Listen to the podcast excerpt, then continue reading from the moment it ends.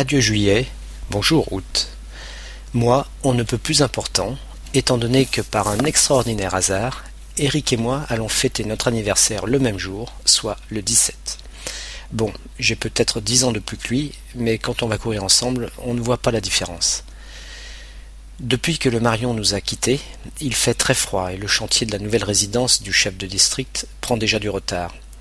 Il est presque impossible de respecter un calendrier tant les conditions météo peuvent être extrêmes et changeantes sur cette île. Bon an mal an, il faudra bien aller au bout de ce chantier avant la relève de novembre. Mercredi 2 août. Température toujours aussi froide avec un vent constant. Les gens sortent au minimum de chez eux. On ne les voit ici que pour l'essentiel, c'est-à-dire pour envoyer des nouvelles à leur famille.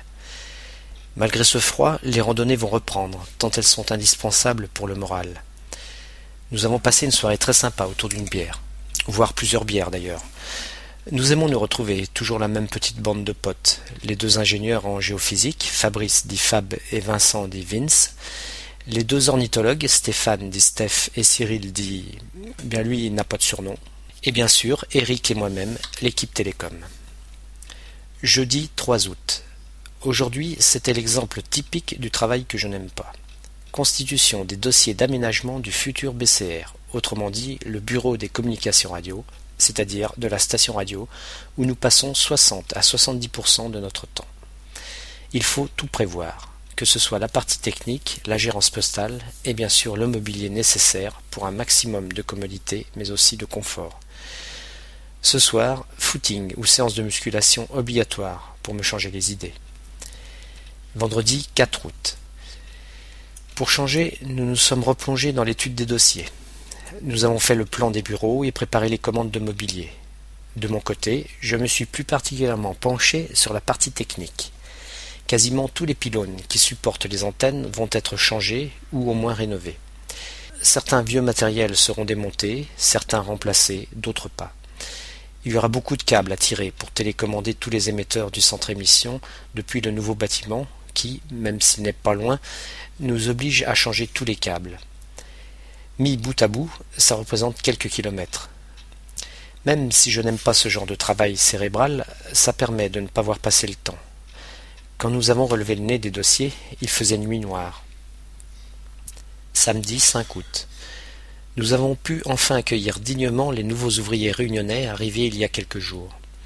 Nous leur avons offert l'apéritif dans notre bar, Impératif qui s'est prolongé assez tard dans l'après-midi, suffisamment tard pour que nous nous lancions dans une partie de cartes plutôt que dans le travail.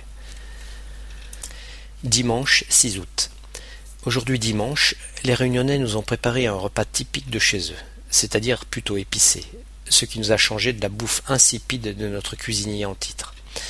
Une fois le ventre plein, la meilleure chose à faire était justement de ne rien faire, et de se contenter de papillonner de droite et de gauche, et de laisser filer le temps.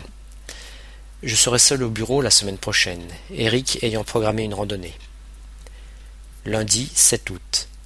Eh bien voilà, je me retrouve seul à la station après le départ de Ricou. Je ne me fais pas trop de soucis en son absence, car maintenant je suis parfaitement rodé aux différentes tâches journalières. J'ai profité du beau temps, enfin plutôt du temps pas trop mauvais, pour descendre sur la plage désertée par les manchots adultes partis se nourrir en mer et pêcher pour leurs poussins. Ceux-ci se rassemblent en groupes que l'on appelle crèches, pour se protéger du froid, et surtout pour éviter de se retrouver isolés du groupe et être ainsi la proie des squats et autres pétrels. Déjà beaucoup ont péri de froid ou de faim, noyés suite aux nombreuses crues de la rivière, ou bien dévorés par les oiseaux de proie. Mardi 8 août. Il est tombé beaucoup de neige durant la nuit, mais elle ne résiste pas au soleil qui domine malgré de réguliers passages nuageux. Il fait froid et sec, et en plein soleil, c'est plutôt agréable. Si la neige fond très vite ici aux environs de la baie, il y a, d'après les randonneurs que j'ai contactés pour la vacation radio, au moins un mètre au col qui passe entre les monts Pâturage et Labourage. Ça doit être grandiose. J'espère qu'elle tiendra jusqu'à mon passage la semaine prochaine. Mercredi 9 août. Il fait doux ce matin du fait de l'absence de vent. C'est le moment ou jamais pour grimper sur le pylône le plus exposé et où un des brins de l'antenne a cassé à force d'être secoué et vrillé par les vents capricieux. Dès que j'aurai un petit moment de libre, je descendrai sur la plage, ou plutôt sur les pentes qui dominent la plage, et où les premiers œufs de manchots papous commencent à éclore. Plus tard viendra la naissance des éléphants de mer, puis des otaries. Je serai malheureusement sur le chemin du retour, au moment de l'éclosion des œufs de manchots royaux.